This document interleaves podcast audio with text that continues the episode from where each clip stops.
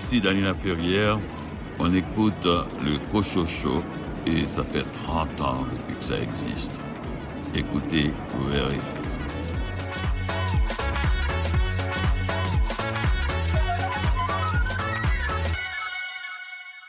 Ici René Cochot, bienvenue à votre rendez-vous littéraire. Comme vous venez de l'entendre avec Dany Laferrière, l'émission fête cette année ses 30 ans. Eh oui, déjà 30 bougies.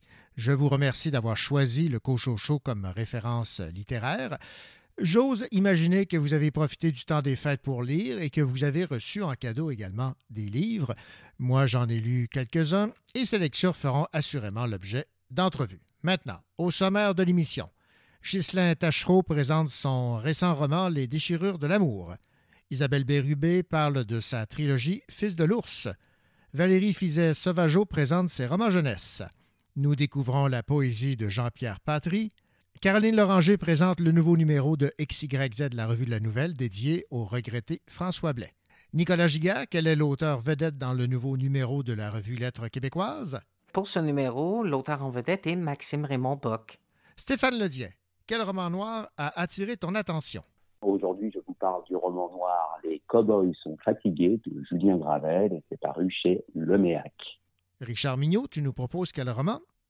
Faites pas trop attention au titre, mais je vais vous parler du roman qui a le titre Le Trou d'une auteure islandaise au nom très facilement prononçable de Irsa Sigurdardottir. David Lessard-Gagnon, quelle bande dessinée nous suggères-tu? Cette semaine, on explore toutes les morts de Leila Star, une BD de Ramvi et de Philippe Andrade. Venise Landry, de quel roman as-tu choisi de nous parler? Oui, cette semaine, j'ai entre les mains Tous des loups de Ronald Lavallée aux éditions Fidèle. Bienvenue au Cochocho. J'étais passé les bornes, effacé la commande. Pour me pardonner, j'ai tendance à oublier que même si c'est tout là, c'est jamais trop tard. Dévale la piste de course, sur tapis volant, tout est permis. J'excuserai plus mes envies. Voler, voler, voler, toujours voler plus. On ne demande plus pardon, on ne demande plus pardon.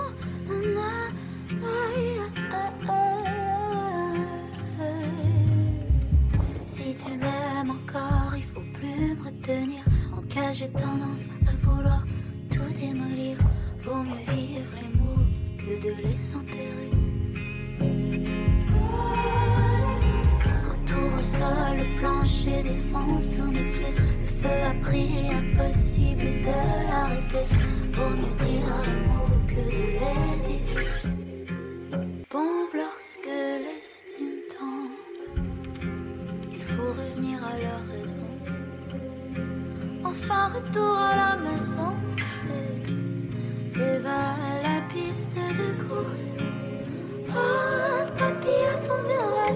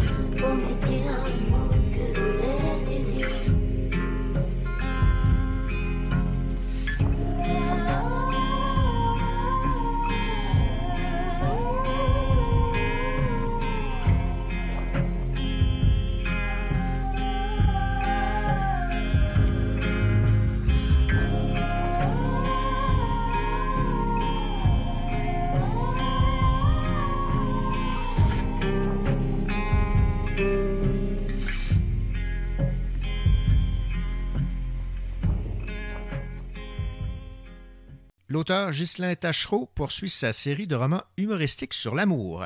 Après Les Dents de l'amour, Les Lianes de l'amour, voici Les Déchirures de l'amour. Après s'être inspiré de l'univers de Dracula et de Tarzan, Ghislain Tachereau s'attarde à celui de l'incroyable Hulk.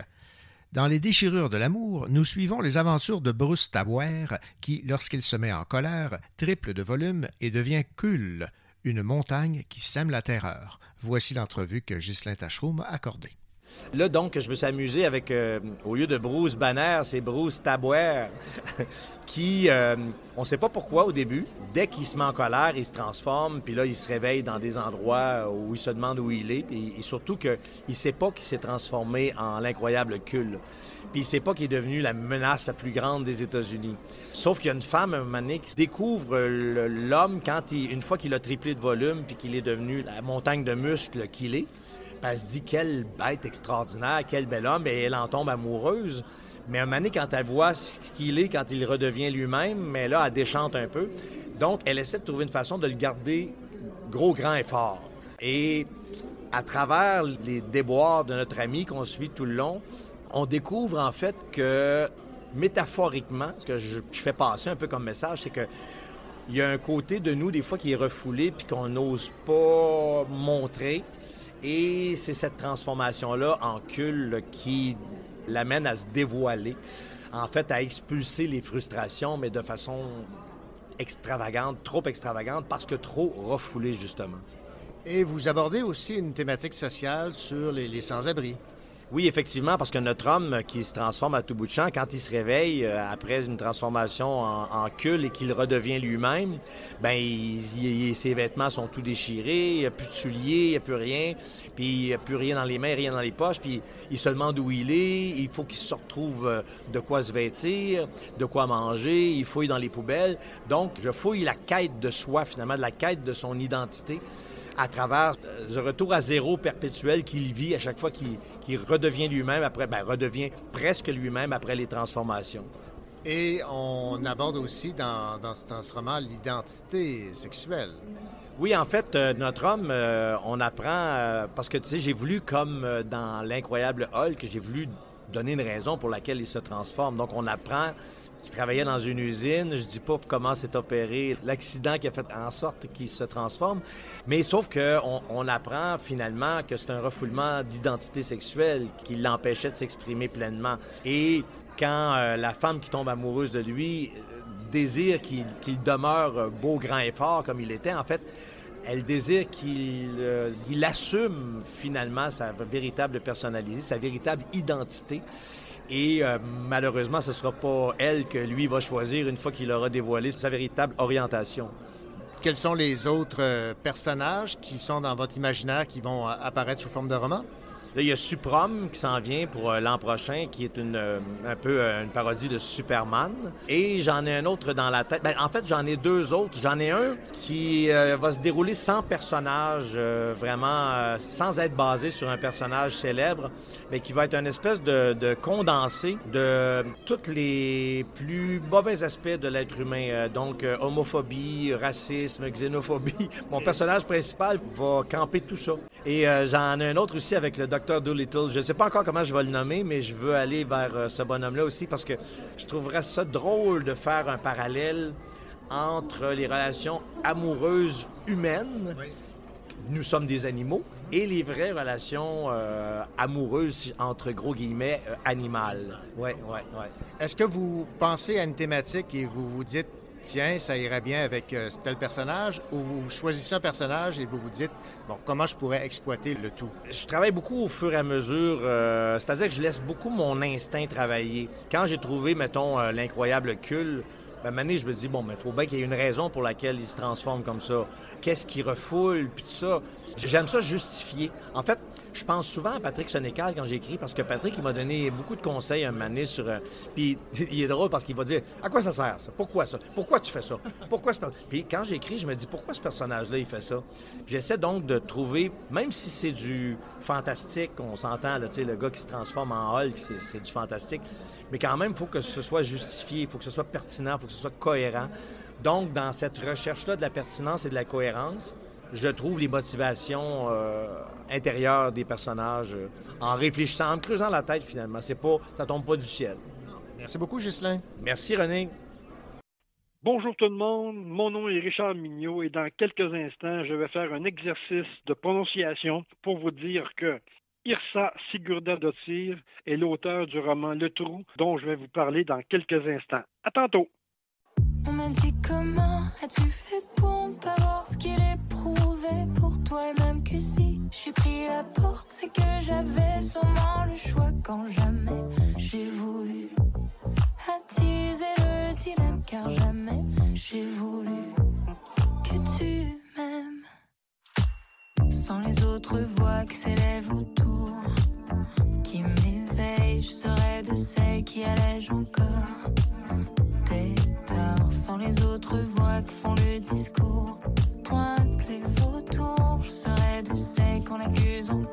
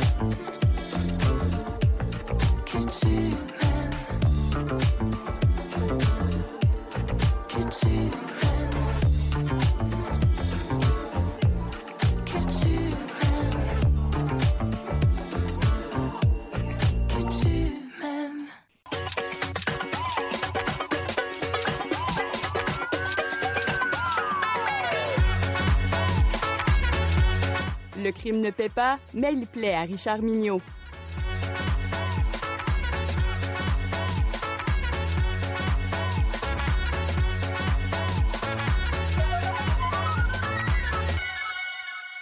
Bien le bonjour, Richard Mignot. Bonjour René Cochot, comment va-t-il? Ben, il va très, très, très bien. Aujourd'hui, Richard, Oui, l'Islande, l'Islande, oui. avec un titre euh, qui nous glace le sang, on va dire ça comme ça, le trou. Ah Je sais pas si c'est votre cas, mais lorsqu'on parle de trou, moi, dans, dans ma tête, il n'y a rien de positif. Là. Je ne sais pas pour vous, mais pour moi, le titre a une certaine importance dans le choix d'un livre. Oui. Alors, avec ce titre abyssal, Le Mhm. Trou, je n'avais pas beaucoup d'attirance pour ce roman de l'Islandaise Irsa Sigurdardottir. Vous remarquez que je me suis pratiqué avant pour bien Oui. prononcer le nom de Madame Sigurdardottir. Seul mon intérêt pour la littérature de cette île très littéraire du nord de la Scandinavie m'a donné l'élan pour l'ouvrir et découvrir quel était donc l'objet ou la personne que cachait ce fameux trou. Une chance, j'ai adoré et je pense que vous allez adorer vous aussi. C'est dans l'absolution que je vais rencontrer les personnages de ce roman. Premièrement, l'inspecteur Uldar, sa chef Erla, son collègue Gud Logur et la psychologue pour enfants Freya. Il faut dire que dans cette série-là, c'est que souvent le policier enquête avec une psychologue pour enfants du nom de Freya. Donc c'est un peu toujours les mêmes personnages récurrents dans, cette série de Sigurdardottir. Un quatuor intéressant, des personnages attachants, ayant tout un petit côté déviant quand même. Ça les rend tous un peu sympathiques. Se rajoute à ce quatuor-là cette année Lina, la première stagiaire de la brigade.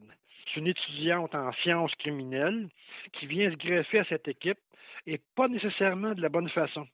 Admettons qu'elle sait se mettre tous ses collègues à dos, malgré qu'Uldar semble prendre un certain plaisir à la regarder évoluer. Mes paroles de lecteur, cette jeune stagiaire qui ose se pavaner avec son diplôme et ses connaissances livresques ajoutera beaucoup de piquant au travail de l'équipe. Pourra-t-elle faire sa place? C'est à voir. La brigade est appelée sur les lieux d'un possible suicide. L'homme s'est pendu dans un champ de lave, une espèce de paysage normal en Islande. C'est un lieu historique d'exécution du passé colonial de l'Islande. Le pauvre homme est suspendu entre deux rochers. Très rapidement, les policiers se rendent compte que c'est un meurtre parce qu'un bout de papier est cloué sur sa poitrine. Vite, il faut l'enlever. Il faut enlever le corps sans prendre trop de précautions. Pourquoi? La scène de crime, qui était très théâtrale, est visible de la résidence du président de l'Islande, où arrive dans quelques minutes une délégation du ministre chinois des Affaires étrangères. La vue d'un corps suspendu ne faisait pas partie du protocole d'accueil. Pendant ce temps-là, Freya, la psychologue pour les enfants, se rend dans une maison d'un quartier chic de Reykjavik où on a signalé la présence d'un jeune enfant laissé seul. Il ne connaît pas cet appartement. Il ne sait pas depuis combien de temps il y est, ni le nom de l'homme qui l'a amené ici. Il n'a aucune idée où sont ses parents. Il dit s'appeler Siggy et ne se rappelle que des diminutifs du nom de ses parents à lui. La confusion devient totale quand cogne à la porte l'inspecteur Huldar, aussi surpris que Freya, parce que cet appartement-là s'appartient à la victime, à celle qui a été pendue. Donc, il y a évidemment un lien entre les deux événements que tout lecteur de polar voit. L'enquête sera donc à deux volets.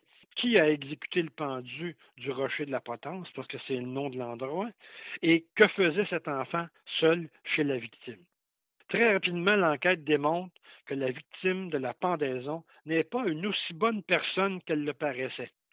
Les policiers trouvent de nombreuses vidéos où la victime se met en scène en ayant des rapports sexuels non consentis avec des jeunes femmes droguées.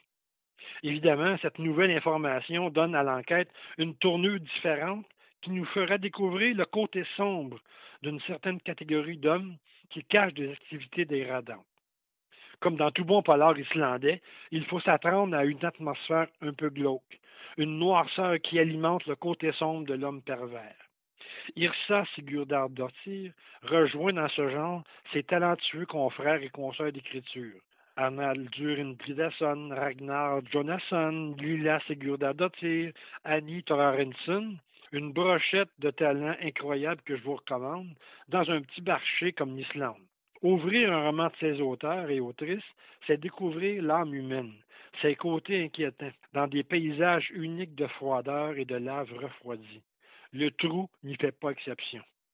Ce roman est le quatrième de la série mettant en scène l'inspecteur Huldar et la psychologue pour enfants Freya.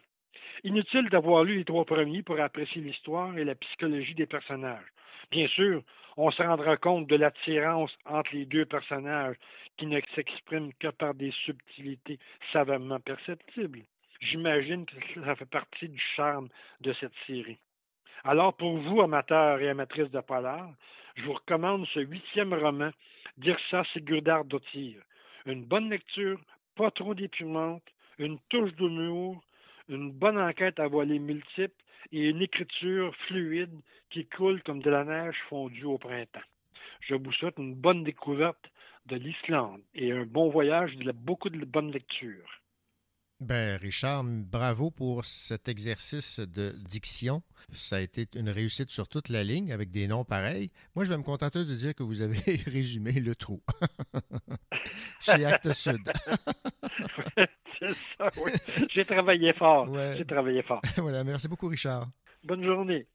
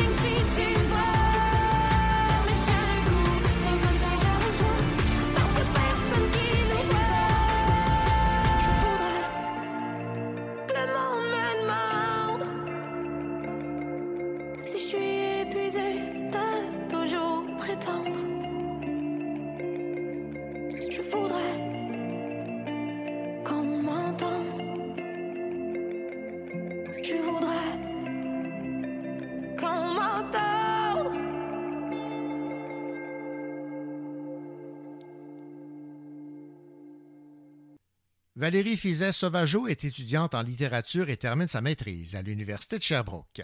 Une chose est sûre, elle maîtrise l'art d'écrire parce qu'elle a déjà publié deux livres chez Bayard Canada, Les Corneilles de Diable Vert et Dernier départ à 14h45. Écoutons l'autrice nous résumer les intrigues de ces deux romans. Les Corneilles de Diable Vert, c'est une histoire un peu mystérieuse qui se passe dans les années 90. Il y a une nouvelle maison qui est construite dans un village, un village qui est en train de devenir un peu une banlieue. Donc, il y a tout un nouveau quartier qui se développe. Et là, dans l'une de ces maisons-là, au bout de la rue, il y a des corneilles un matin qui commencent à arriver à envahir euh, la maison. Donc là, il y a deux jeunes euh, du quartier, Yaomi et Nicolas, qui décident d'enquêter sur ce mystère-là. Donc, le mystère des corneilles qui, de jour en jour, commence à arriver de plus en plus. On commence avec deux, trois, quatre, et là, de plus en plus, on s'en va jusqu'à une centaine de corneilles.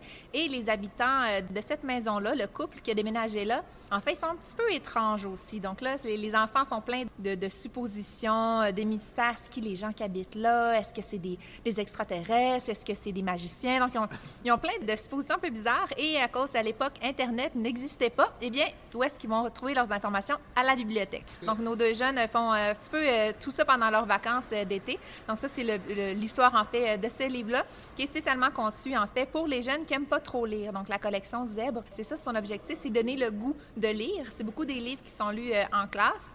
Le mien, notamment, s'adresse pour la fin primaire, donc euh, les jeunes qui sont en cinquième, sixième année environ. Ça peut aller aussi en première euh, secondaire. Donc, la collection, en fait, euh, c'est vraiment l'objectif, c'est de faire lire. Donc, à l'intérieur, les chapitres sont très courts et il y a un mélange euh, d'illustrations. Donc, il y a beaucoup d'images, des corneilles, des extraits de journaux, des photos euh, d'époque, des images qui font un petit peu peur aussi, mais pas trop quand même. Donc, ça, c'est vraiment l'objectif euh, de ce livre-là. Donc, c'est très ludique, informatif, mais en même temps, c'est intéressant, ça donne le- le goût de lire. Et on va parler maintenant de cet autre livre qui a pour titre Dernier départ 14h45 dans la, collection Oser lire.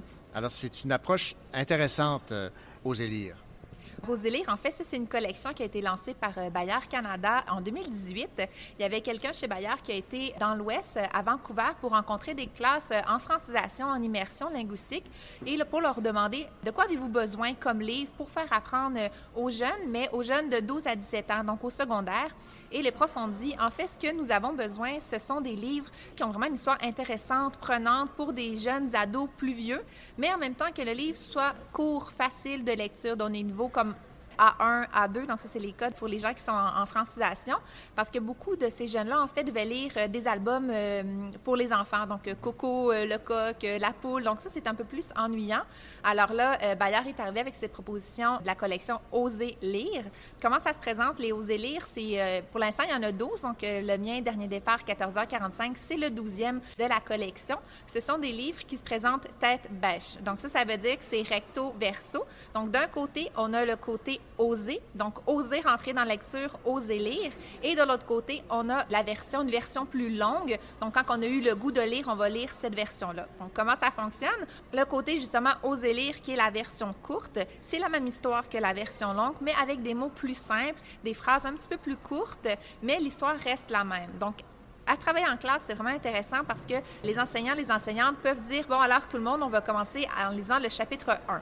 Les élèves qui sentent plus fort vont aller lire le chapitre de la version lire et ceux que hmm, pas certains vont aller lire la version oser. Et au final, les gens vont se retrouver jusqu'au chapitre 8.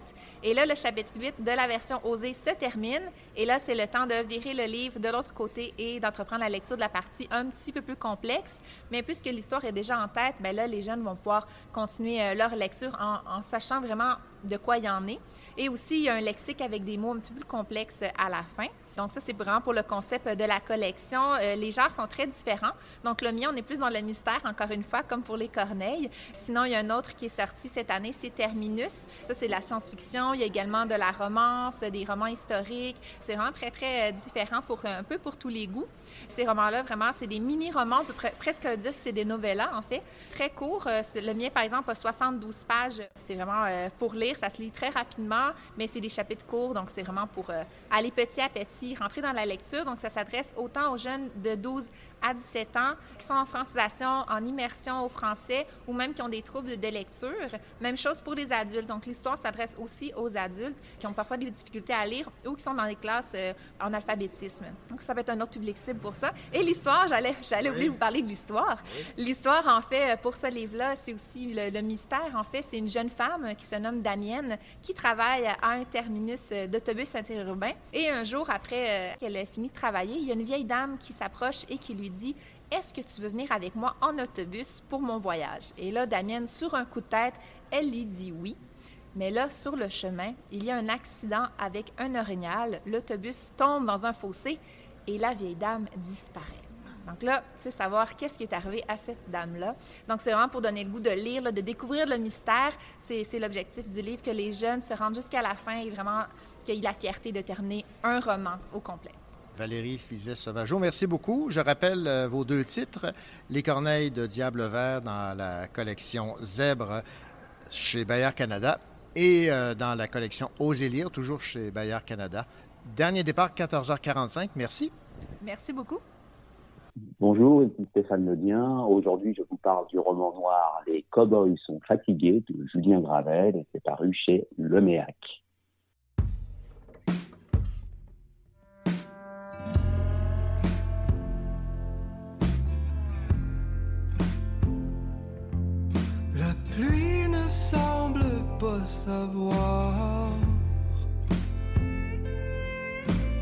quand les rues sont assez nettoyées.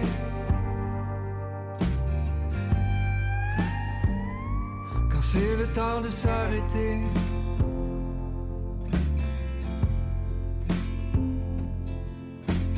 Laissez sécher les trottoirs.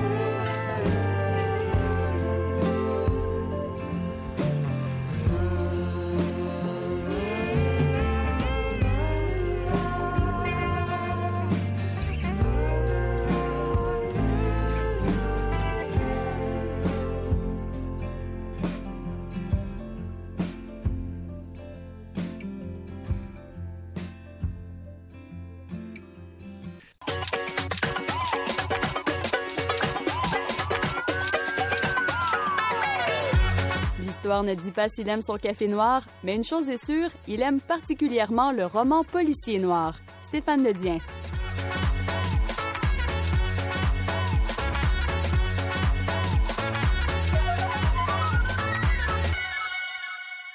Bonjour Stéphane.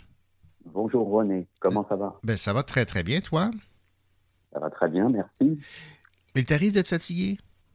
Ça m'arrive d'être un petit peu fatigué, mais moins que certains héros ou certains euh, personnages de romans euh, qui sont pourtant des durs à cuire, mais qui ont beaucoup plus d'épreuves à surmonter que moi. Donc oui, il m'arrive d'être fatigué, mais quand je lis certaines aventures, je me dis euh, finalement j'ai de la chance, c'est confortable. Donc comme on dit, quand on, se compare, on se console. Voilà. parce que je, pensais au personnage de, de Liculic, là, qui tire plus vite que son nom, mais il ne semble jamais fatigué de ses, de ses aventures, mais ce n'est sans doute pas le cas des euh, cowboys du livre dont tu vas nous parler cette semaine. Et oui, effectivement, le héros ou les personnages du roman noir euh, québécois, mais écrit par un Français installé au Québec depuis un certain nombre d'années. Donc le roman Les cowboys sont fatigués. Les personnages du, roman, eux, sont, on pourrait dire, au bout du rouleau. Euh, effectivement, ils ont un, lourd passé à la fois euh, criminel, de, de, trafic, et puis d'une vie euh, dans des régions euh, à la fois apaisantes parce que c'est la nature, on va y revenir, mais aussi des régions où, il se passe peut-être beaucoup plus de, de choses que qu'on le croirait, ou beaucoup plus de, de trafic et de, de crimes qu'on peut le voir, par exemple, à Québec. Mais peut-être que je suis naïf et qu'il y en a tout autant à Québec et ailleurs, et que je ne le vois pas. Et c'est la raison pour laquelle moi, je ne suis ni cow-boy, euh, euh, trop fatigué en ce moment, en tout cas pas assez euh, pour qu'on se passe de parler de, du livre. Donc, Les Cowboys sont fatigués de Julien Gravel. Julien Gravel, c'est un auteur, euh, je l'ai dit, français d'origine installé au Québec. Figurez-vous qu'il est guide de plein air, ce qui mhm. l'amène évidemment à connaître les, moindres recoins du territoire concerné. Il est l'auteur de plusieurs livres. Les Cowboys sont fatigués, c'est son quatrième, mais si je ne m'abuse, ce serait son premier euh, vrai, entre guillemets, euh, roman euh, policier, en fait, roman noir québécois. Il a publié avant ça, toujours chez Le Méac, un recueil de nouvelles qui pouvait aussi se, voir comme un, roman fragmenté, un roman par nouvelle, comme on pourrait dire, où il était déjà question de la nature et de, de, de, de personnages évoluant euh, aux abords du lac Saint-Jean et de la rivière Mistassini. Donc on retrouve la même région dans les Cowboys sont fatigués. Il avait aussi écrit euh, deux premiers livres publiés en France, euh, alors qu'il était déjà au Québec, mais publiés en France et qui parlaient entre autres de, de, de la nature et des mushers. Vous savez ce que sont les mushers, René? Non, non. Ce sont des des pilotes entre guillemets d'attelage. Ce sont ceux qui dirigent les, chiens de, de traîneau. Ah et j'ai appris d'ailleurs que Musher viendrait du, mot marche ou marcheur, qui aurait été déformé, et qui aurait donné le nom Musher en anglais. Comme quoi, euh, on, a pris un mot français qui est devenu anglais et qu'on retrouve ensuite dans le français. Donc rien ne se perd, rien ne se crée, tout se transforme. Alors, pour en revenir aux cowboys, ils sont fatigués c'est l'histoire euh, d'un type euh, qui vit un petit peu, entre guillemets, au, fond des bois, dans une baraque faite de briques et de brocs, et dont on comprend assez vite que bon, il élève des chiens et qu'il est musher lui-même. Il y a une certaine ambiguïté, mais il élève des chiens et puis il vit de petits expédients ou de plus gros expédients, en particulier parce qu'il est ce qu'on appelle un chimiste ou ce que les, les anglo-saxons parfois appellent un cook dans le milieu du, du, du roman noir, des milieux du, du, trafic de drogue. Et donc, euh, vous voyez venir, il est cook parce qu'il prépare euh, de la méthamphétamine, entre autres, et il mmh. est euh, en lien avec des criminels locaux, eux-mêmes en lien avec le crime organisé, puisque même si ça se passe pas loin de Dolbo Mistatini, on arrive toujours, d'une manière ou d'une autre, on remonte toujours aux, racines du, crime organisé un peu partout sur la planète, puis on passe évidemment par Montréal. Donc cet homme-là s'appelle euh, Rosy, R-O-Z-I-E, c'est un surnom. Euh, on comprend assez vite d'ailleurs que le nom qu'il porte, indépendamment de ce surnom, n'est même pas son vrai nom parce qu'il a une identité, on dirait, secrète, ou il a changé d'identité. C'est un Français d'origine, comme l'auteur, tient donc, et il est installé là depuis le milieu des années 80. Et on va comprendre assez vite d'où il vient, quel passé l'habite, entre guillemets, et surtout quel passé va le rattraper, puisque c'est une phrase bien connue dans le milieu du polar, le passé finit toujours par rattraper les protagonistes, oui. Alors de quelle façon, de quel passé s'agit-il? On va le, découvrir. Je laisse au lecteur le soin de le découvrir. Moi, je le sais, mais je préfère ne pas en dire trop. Ben c'est une, c'est une partie de l'intrigue. La deuxième partie de l'intrigue, c'est qu'on apprend aussi dès le début qu'une une indienne, c'est écrit tel quel dans le livre, donc une, une autochtone aurait abattu euh, un type euh, dans la région où ils habitent, plus ou moins au, fond des bois, et elle est recherchée euh, par euh, la Sûreté du Québec et, les autorités, donc elle a disparu, et assez vite on comprend que la personne abattue appartenait au crime organisé, était en lien avec le héros, donc le chimiste dont j'ai parlé tout à l'heure, donc il, il, se déroule une espèce de... il se met en place une notion de de complot ou de lien entre crime organisé, drogue, autochtonie. Euh, les uns ne sont pas forcément liés aux autres, mais c'est ce qui amène un peu le héros euh, lui-même à partir à la recherche de, de cette personne, de, de celle qu'il appelle l'indienne. Et en parallèle, évidemment, c'est un personnage qui voudrait se ranger, euh, mais qui euh, est obligé, parce qu'il a une dette à payer, euh, pas juste une dette financière d'ailleurs, il est obligé de, se ranger aux décisions de ses partenaires de crime qui lui disent non, c'est pas fini, on relance les affaires, on a perdu telle personne puisqu'elle est morte évidemment abattue, mais on va faire appel à quelqu'un d'autre pour euh, comme intermédiaire pour la livraison, etc. Donc euh, son passé le rattrape et son passé même récent en tant que couple le rattrape aussi. Il décide d'ailleurs d'opérer euh, sous un nom d'emprunt et il y a ici un clin d'œil à la série Breaking Bad, puisqu'en gros, c'est si je devais le résumer de de manière un petit peu ostentatoire, oui, c'est du Breaking Bad euh, au lac Saint-Jean, quoi. Voilà, c'est un petit peu ça, avec toutes, euh, toutes les complications que, que ça implique, toutes les ramifications avec le crime organisé, des histoires de motards euh, dans lesquelles on a l'habitude de voir évidemment des, des, crimes, des morts par balles, des rapports de force, et puis on remonte même jusqu'au milieu des années 80 euh, dans des temps très troublés où il était question de, de guerre de gangs, de, de fusillades, etc. Alors, ce qui fait la, qui a sans doute plus euh, il faut quand même que je revienne sur un point euh, important qui a plu au public d'ici, mais aussi de France, c'est que oui, le livre est paru chez Leméac ici au Québec, mais il a paru en France au Seuil. Et ce qui fait que Julien Gravel s'est retrouvé, euh, et on applaudit bien fort parce que de mémoire, euh, je ne pense pas que c'était arrivé auparavant, il s'est retrouvé euh, parmi les finalistes du Grand Prix de littérature policière 2022. Oh, wow. J'ai failli commencer par là, puis je me suis dit non, on va commencer par Victoire. Ce mhm. n'est pas parce qu'il a été finaliste qu'il faut le lire, c'est parce que c'est une bonne histoire et un bon roman. Mais en passant, c'est important de le mentionner de mémoire, mais je me trompe peut-être, c'est la première fois que je vois un auteur québécois, oui, un auteur, on va dire, néo-québécois, euh, privé, en tout cas figuré parmi les, les, finalistes du Grand Prix de littérature policière. Grand Prix de littérature policière qui cette année avait encore une liste assez incroyable en termes de finalistes, puisqu'il y avait notamment Hugues Pagan, hein, un des grands du roman noir français, mais aussi Jérôme Leroy, dont j'ai déjà parlé dans cette chronique, d'autres comme Sébastien Révert et Benoît Victime, qui est une étoile montante du, du roman noir français euh, publié aux, arènes. Donc, euh,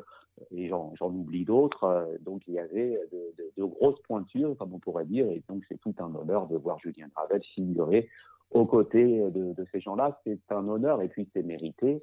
Euh, alors le Grand Prix de littérature policière euh, de verdict était tombé en septembre. Euh, Julien Gravel ne, l'aura pas reçu. C'est Hugues Pagan qui a reçu le, Grand Prix.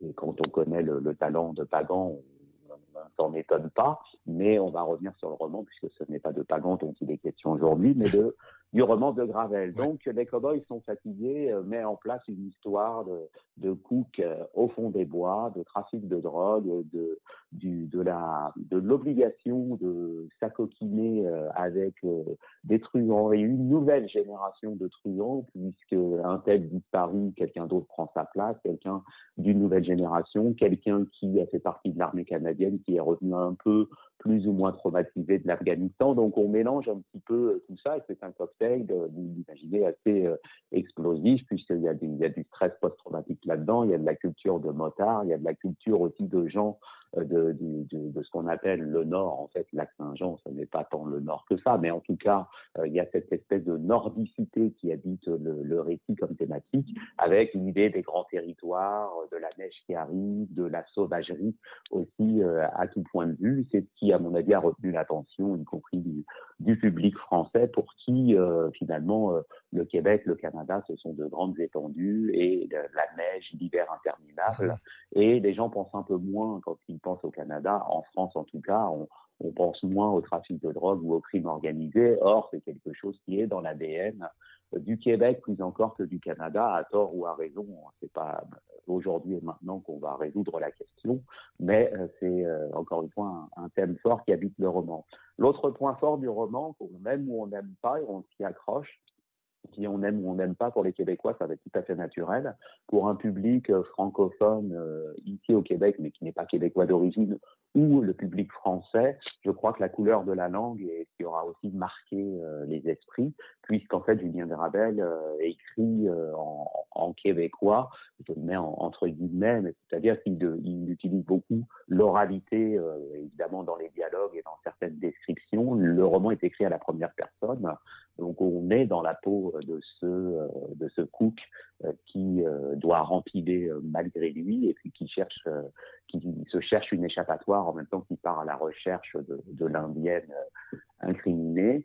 Et on a donc des, des, des, focalisations, des points de vue, d'abord sur la région, sur l'hiver. C'est toujours pour l'auteur et par le biais de son narrateur, de son personnage narrateur, de laisser libre recours à des descriptions qui montrent bien à quel point il est, il est amateur, il est fasciné par cette idée du, du plein air et des grands espaces. Et puis aussi euh, la, la, la tonalité, la couleur euh, des images puisqu'on on est euh, très québécois et que de temps à autre surgit une image typiquement française où on parle par exemple d'un personnage qui s'est fait descendre et ça, ça m'a paru bien français dans une, une phrase qui elle-même comportait euh, toute une couleur québécoise. Donc ça donne euh, une langue assez, assez riche, originale, une langue qui renvoie évidemment à ce qu'on a l'habitude d'entendre ici dans les médias ou dans les conversations, y compris quand on regarde des films policiers québécois et, la langue fleurie qu'utilisent les personnages, mais aussi une langue euh, qui se trouve euh, enrichie euh, de, métaphores et d'images, de points de vue, finalement d'un Français qui est installé là depuis un certain nombre d'années, et je parle aussi bien de l'auteur que du personnage narrateur, le personnage narrateur étant là depuis le milieu des années 80, il a quand même euh, au moins 20 euh, ans d'avance sur l'auteur et sur moi-même aussi d'ailleurs. Donc tout ça fait une espèce de mise en abîme, puisque le chroniqueur qui est en train de vous parler du livre est lui-même un Français installé au Québec depuis une douzaine d'années. Donc euh, voilà pour la petite mise en abîme et l'imagerie littéraire quoi qu'il en soit, euh, je ne suis pas aussi fatigué que le héros. je ne fais pas de, j'adore cuisiner, mais je ne cuisine que des choses légales. Et j'adore les grands espaces, mais euh, je m'en tiens plus à, à d'autres régions euh, qu'au lac Saint-Jean que j'aime beaucoup, mais que je n'habite pas et dont j'aurais du mal à, à, vous présenter les moindres recoins. Alors. Les Cowboys sont fatigués de Julien Gravel. C'est euh, un roman qui se lit assez vite, assez c'est court, euh, mais c'est intense. Il se passe euh, énormément de, de, choses entre passé et présent. On cherche à résoudre un mystère, une identité, et puis des liens qui unissent les personnages. Je crois que c'est ça qui fait aussi la force du roman. C'est une histoire qu'on aurait pu lire ailleurs sous d'autres latitudes, mais qui, en fin de compte, nous rappelle que ce sont toujours après les mêmes choses, euh, après lesquelles courent euh, les, les cow-boys, qu'ils soient fatigués ou pas. Cow-boy des temps modernes, puisque là on parle de pick-up et de, et chiens, et voilà, mais il sera toujours question de, de duel, de confrontation, cette fois-ci sous quelques flocons de neige. Et ça tombe bien parce qu'au moment où je vous parle, il y a une belle neige qui tombe ici à Québec. D'accord. Bon, ben donc, vendu. Julien Gravel, les Cowboys sont fatigués. Je suis convaincu, j'irai le lire parce que j'aime toujours voir le Québec sous la lorgnette d'un Français établi ici. Oui. Merci, Stéphane. Merci. Ici Venise Landry. Cette semaine, je vais vous parler des loups, tous des loups, de Ronald Lavallée aux éditions Fidesz.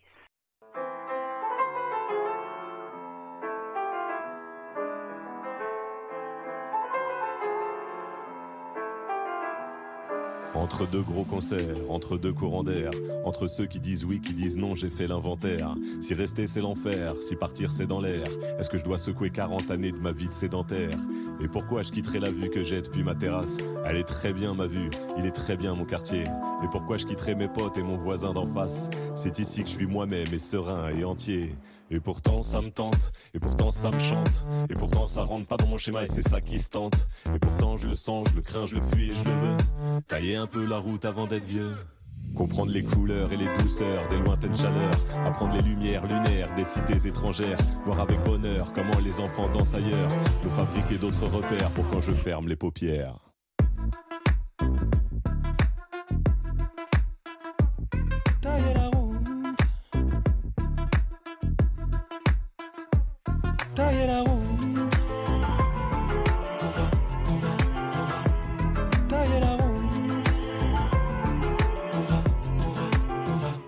Savent pas que je mords, que ma vie sans le souffre. Je passe en météore comme on passera tous. Je suis fait de pierre granit, mais d'un cœur grenadine. Quand t'effriteras ton shit, moi je taillerai ma mine. Ouais, je taillerai la route. Ici j'ai plus d'attache, j'irai me planquer dans la soude. Si pour moi y a plus la place, qu'ils aillent gratter leur croûte. Cette bande de fils de lâches, obsédés par leur souche. Moi je suis amoureux du large. Je veux faire des milliers de miles, me languir de mille romans, mais au rythme, l'enlire en moi la calme, et de milliers de mots, admirer le monde, la lune, l'onde de la mer, au loin la lumière de l'aube sur l'eau, en naviguant d'île en îlot, éviter les vagues, et livrer combat à l'hydre du mal, j'ai vidé les larmes de longue date, j'habite le large, satisfait de l'or, des jours qui passent pour raviver l'âme, marcher le feu dans la lanterne jusqu'à la libella. On va, on va, on va,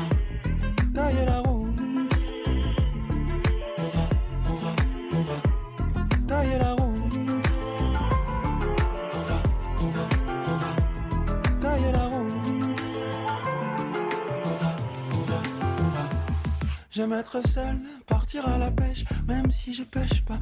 Partir à la fraîche, moi j'ai la parole sèche, comme mon apparence triche. Je fais pas très bien semblant, comme mon apparence flanche. Je prends pas souvent sur moi, je prends trop souvent sur ceux qui m'entourent et qui m'aiment, et pour qu'ils se ressourcent de mes tristes rengaines. Régulièrement je me retire, je pars où je peux dire rien si je veux. Régulièrement je me retire, désolé mais sans rire, je te dirai jamais. Viens si tu veux. Ça veut dire que je t'aime, mais que je me connais. Passer la quarantaine, je vais pas beaucoup changer, je vais quitter là mes chaînes, là mes chaînes, là mes chaînes. Et quand je reviendrai, là mes scènes, là mes scènes, là mes scènes, c'est que j'aurais voyagé.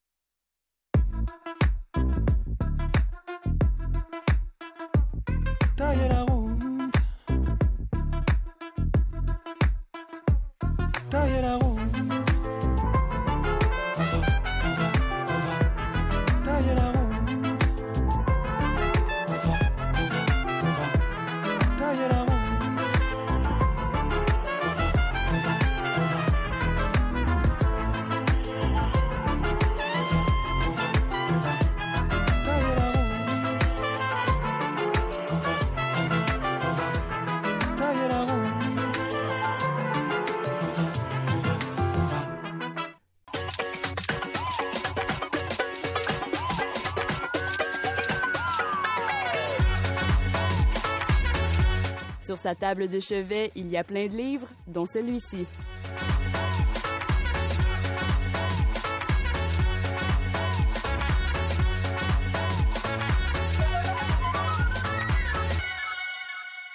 Bonjour Venise. Bonjour René. Venise, est-ce que tu es du genre à avoir peur des méchants loups? Mm, Non, pas tant que ça. OK.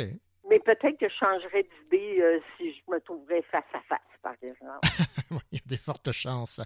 Alors, le titre euh, du livre euh, dont tu vas nous parler cette semaine, euh, c'est Tous des loups. C'est de Ronald Lavallée, que je connais bien parce que j'ai travaillé avec lui alors qu'il était réalisateur à la radio de Radio-Canada, ici à Sherbrooke. Mais Ronald, donc, a décidé de poursuivre sa carrière d'auteur parce qu'il y a quand même quelques livres dans sa besace. Et ce nouveau roman, tu l'as lu et euh, c'est chez Fidesz. J'aimerais bien euh, t'entendre parler de cette nouveauté. C'est son quatrième roman, en fait. C'est une chasse à l'homme. Quand j'ai lu ça, j'ai même euh, emprunté à José Boileau, qui en a fait un- une critique. Elle a commencé euh, sa critique en disant Enfin, un western à la canadienne. Je trouve que elle a mis le doigt euh, pas mal sur qu'est-ce qu'il y en est là. Il y a un genre de western parce que c'est un policier de la, de la gendarmerie royale, mais c'est en 1914, puis dans ce temps-là, on n'appelait pas ça comme ça. C'est lui qui demande d'être envoyé dans le Grand Nord, au Manitoba, parce qu'il connaît très bien, il est natif de là. Je constate que dans ce roman-là, la nature est sauvage, est dure, puis on va chercher aussi chez l'homme tout ce qui est plus dur. Au début, ça commence un, policier, puis euh, il se tourne les pouces, euh, il trouve qu'il n'y a rien à faire dans le bled, il n'y a pas de criminalité ou rien, euh, il ne sait pas quoi faire, il se sent inutile complètement. Puis c'est là que il fouille dans les dossiers, puis il s'aperçoit qu'un un homme qui a tué sa femme, un criminel qui est en fuite puis qu'ils l'ont jamais trouvé. Ben, il se met sur ce cas-là. Il décide de mettre des hommes qui vont l'aider, puis ils vont déterrer ce cas-là, puis ils partent euh, à la chasse à l'homme, justement. Il y a des lacs, des marais, des tracts. Le climat est impitoyable aussi. Euh, ses collègues euh, qui se sentent obligés de partir à la recherche d'un criminel que personne ne cherchait plus pour se donner euh, bonne conscience, dans le fond. Un moment donné, c'est tellement emmêlé tout ça. Le bon, le méchant, on dirait que le bon devient méchant, le méchant devient bon. Ça peut faire réfléchir en quelque part que tu peux avoir un insigne de policier, puis à un moment donné, euh, dans des conditions euh, terribles, ben, ça fait ressortir de toi pas nécessairement euh, le meilleur. Euh, C'est peut-être le titre est bien choisi dans ce sens-là, Ouais, parce que tous des loups, en plus, ils parlent euh, pas, pas une seconde des, des loups sur quatre pattes. c'est les, les loups, ce sont les, les policiers. Je dirais que c'est le côté impitoyable du loup. C'est c'est ce que j'ai vu et lu. J'ai trouvé ça euh, de la virilité, de la masculinité. Il y en a en masse là, dans, dans ce tous des loups. En fait, Valise, on pourrait dire que l'homme est un loup pour l'homme. Oui, certainement. Euh, Norbert Spener, qui est euh, critique de romans policiers, a comparé Ronald Lavallée au Jack London du Québec ou du Canada. Alors, c'est quand même une, une comparaison flatteuse pour l'auteur Ronald Lavallée. Merci beaucoup, Venise. Ici David Lessard-Gagnon, libraire à la librairie Appalache. Euh, Cette semaine, je vous parle de Toutes les morts de Leila Starr.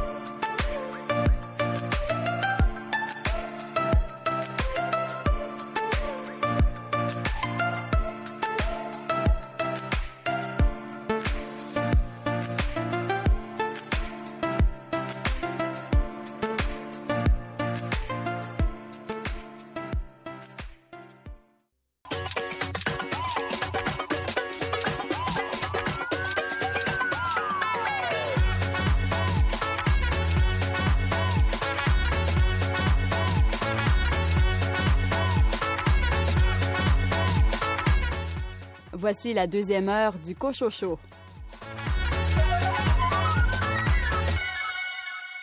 Au sommaire de cette deuxième partie d'émission, nous découvrons la poésie du poète estrien Jean-Pierre Patry. Isabelle Bérubé présente sa trilogie Fils de l'ours. Caroline Loranger présente le nouveau numéro de XYZ, la revue de la nouvelle dédiée au regretté François Blais. David Lessard-Gagnon, quelle bande dessinée nous suggères-tu? Cette semaine, on explore toutes les morts de Leila Star, une BD de Ramvi et de Felipe Andrade. Nicolas Giguère, quel est l'auteur en vedette dans le nouveau numéro de la revue Lettres québécoises? Pour ce numéro, l'auteur en vedette est Maxime Raymond Bock. Bonne deuxième heure.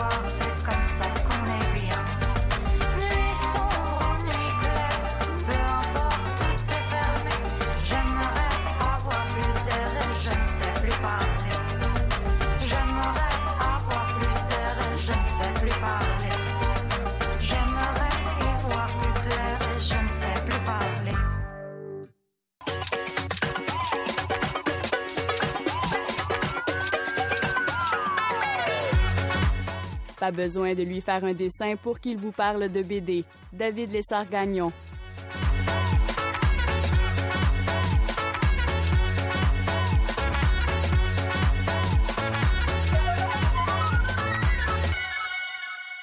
Bonjour David. Salut René. Ça va? Ça va bien toi-même? Ben oui, ça va très bien. Euh, toujours vivant. Toujours c'est vivant, ça. oui, effectivement. et, euh, je puis vous parler ainsi. C'est ça, parce que sinon, euh, ça serait difficile. Ben, En fait, si je te pose la, la question, c'est évidemment en lien avec le titre de la bande dessinée que tu as choisi euh, cette semaine de chroniquer. ça a pour titre Toutes les morts de Léla Star. Vous n'êtes pas ressuscité, vous? Non, non, non, non, j'ai toujours euh, version d'origine. D'accord. C'est publié chez Urban et c'est signé euh, Ramvi et euh, Felipe Andrade. Oui, voilà. Super euh, belle bande dessinée euh, que nous offrent ces deux artistes. Toutes les morts de Leila Star, on est dans une histoire qui se déroule en Inde, à l'époque contemporaine. Un de ces jours naît l'enfant qui découvrira la recette pour l'immortalité. pour l'humanité. Rien de moins. Rien de moins que cela. Et donc, euh, sachant cela, les dieux qui fonctionnent euh, comme une entreprise, c'est une grande corporation, là, l'au-delà. Et donc, euh, on appelle la mort au bureau d'en haut, hein, tout euh, au bureau de- au dernier étage. Et euh, qu'est-ce que je fais ici, monsieur? Eh bien, euh, ça fait longtemps que vous êtes avec nous. Oui, ça fait depuis l'éternité que je suis là. eh bien, c'est dommage parce qu'on n'a plus besoin de vous. Oui, l'enfant qui va inventer l'immortalité est maintenant né. Donc, on n'a plus besoin de vous. OK, mais qu'est-ce que je vais faire? Eh bien, on va vous incarner dans une mortelle, tout simplement. Vous allez redescendre sur Terre. Vous allez mener une vie d'humain, euh, tout simplement. Mon Dieu, c'est bien original, ça. C'est quand même ouais, une Ben oui. prémisse euh, assez folle. La mort n'est pas très très contente de, de cette nouvelle-là et euh, négocie en dernier lieu d'être réincarné euh, pas très loin d'où vient de naître cet enfant. Au même moment, une jeune fille dans la ville de Bombay se jette par la fenêtre. Elle mourra cliniquement pendant un certain, un certain nombre de minutes et quand elle reviendra, en fait, la mort se sera incarnée dans ce corps-là, le corps de Layla Starr. OK. En fait, le premier instinct de maintenant Layla Starr, la mort, c'est de retrouver cet enfant, ce poupon, pour le tuer, pour qu'il puisse pas inventer l'immortalité, pour Ah, qu'ils aient ben encore oui. besoin d'elle. D'accord, je vois. Assez facilement, euh, elle se ramasse euh, au chevet du poupon et euh, le tient dans ses bras, euh, met ses doigts autour de son cou. Et euh, cette chose qu'elle a fait tant de fois depuis euh, le Mhm. début de son existence, c'est-à-dire donner la mort, euh, elle n'est pas capable de le faire. Oh. Parce que là, euh, elle, est, elle est humaine maintenant. Puis bon, il faut croire que nous, les humains, on fonctionne d'une certaine manière avec euh, parfois des scrupules. Parfois. Je dis. Parfois. Ouais, ça nous arrive. fait que euh, dans cette euh, magnifique bande dessinée aux couleurs vibrantes, là, vraiment, on va suivre l'évolution de la relation entre elle, Leila, et ce jeune humain. Parce que Leila, euh, au début, par inadvertance, par inattention, va mourir de nombreuses fois. Plus tard, elle va parfois euh, se laisser mourir, parfois se suicider, ou bon, parfois euh, il lui arrive des accidents. Mais à chaque fois, euh, son grand ami dans l'au-delà, Vishnu, son amoureux, la, la vie, la ramène. C'est pour ça que c'est toutes Ah, les morts de Leila ok. Donc, euh, la métaphore ou euh, le, le parallèle avec le cycle des réincarnations est évident. Oui, oui. Parce que, effectivement, au fur et à mesure de ces différentes incarnations de Leila Starr, euh, la mort va apprendre ce qu'est être mortel, va apprendre ce qu'est être humain, va lâcher prise avec son projet d'assassiner cet humain qui va inventer l'immortalité. ouais. On a aussi sa vie à lui. De quelle manière il se rend à inventer l'immortalité, c'est pour sauver son enfant. Il y a toutes sortes de belles leçons, il y a toutes sortes de réflexions quand même qui traversent euh, le livre. Bon, encore une fois, d'un côté graphique, euh, c'est vraiment une BD qui est époustouflante, avec euh, des couleurs vibrantes qui sont dans des vraiment dans des super belles compositions. Au niveau des planches, c'est très rythmé. On est comme dans une espèce d'école comic book, mais à l'européenne, j'ai envie de dire. Je pense beaucoup à, à Mathieu Bablet avec son Shangri-La et son carbone et silicium, dans un dessin qui est un peu comme ça, donc très vif, euh, nerveux, qui est capable de s'accorder des moments de contemplation quand même avec des, des- des belles grandes planches, justement beaucoup par l'utilisation des couleurs qui balancent un peu le, le trait euh, très, très, très fin, comme presque assuré à certains moments. Donc, des personnages très dynamiques, des compositions de planches punchées et de cases aussi qui sont punchées. Euh, Donc, c'est pour ça que je parle un peu de comic book. Il y a des effets euh, Ouais. un peu comme ça dans l'approche graphique. Une super belle BD, euh, pleine de réflexions, avec une couverture superbe aussi. Euh, ça vaut vraiment la peine? Ben voilà. Alors, euh, découvrons l'univers de Toutes les morts de Léla Star. C'est publié chez Urban et c'est signé Ramvi et Felipe Andrade. Et merci beaucoup, David. Merci à toi, René.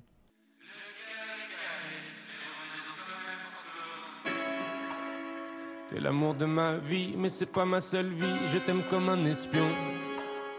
Tu sais pas encaisser moi, je sais pas mentir, me pose pas de questions.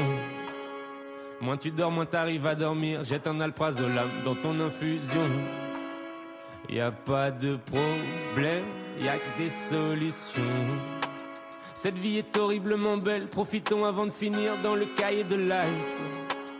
Tes amis n'avancent pas assez vite, la peur et le doute vont les prendre en tenaille. On se balade puis on se perd dans une forêt de séquoia. Oh, tout est foutu mais le déni a un goût de koya. Hasardé, j'ai rien faire de mieux. Me dis pas que tout est possible, j'ai même pas ce que je veux. Le cœur est calé, la tête est calée, le cœur est calé, mais remets-en quand même encore un peu.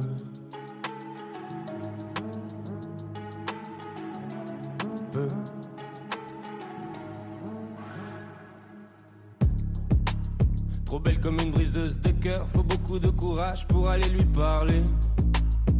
Mais tu vas quand même lui dire plus de fois le mot love qu'un disque de Marley. Elle savait déjà qui t'étais, pourquoi te jeter sur son pare-brise. Oh, chacun sa vérité, chacun son prix. Ah ouais, je suis pas content ce soir pour le même verre de poison, j'ai dû payer doublement. Et tu comprends bien que ça n'a aucun putain de sens de se redire adieu tous les mois. Loin d'être en danger, le danger c'est moi. Temps m'a bien changé, la richesse moins. Hasardé, je sais rien faire de mieux. Me dis pas que tout est possible, je sais même pas ce que je veux.